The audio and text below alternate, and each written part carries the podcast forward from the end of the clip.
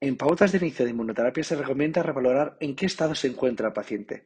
Sí que es verdad que en casos leves podemos iniciar la inmunoterapia sola, pero según otros estudios es preferible que los primeros tres meses vaya acompañado con fármacos orales como eh, oclacitinib y algunos subcutáneos como lokibermab.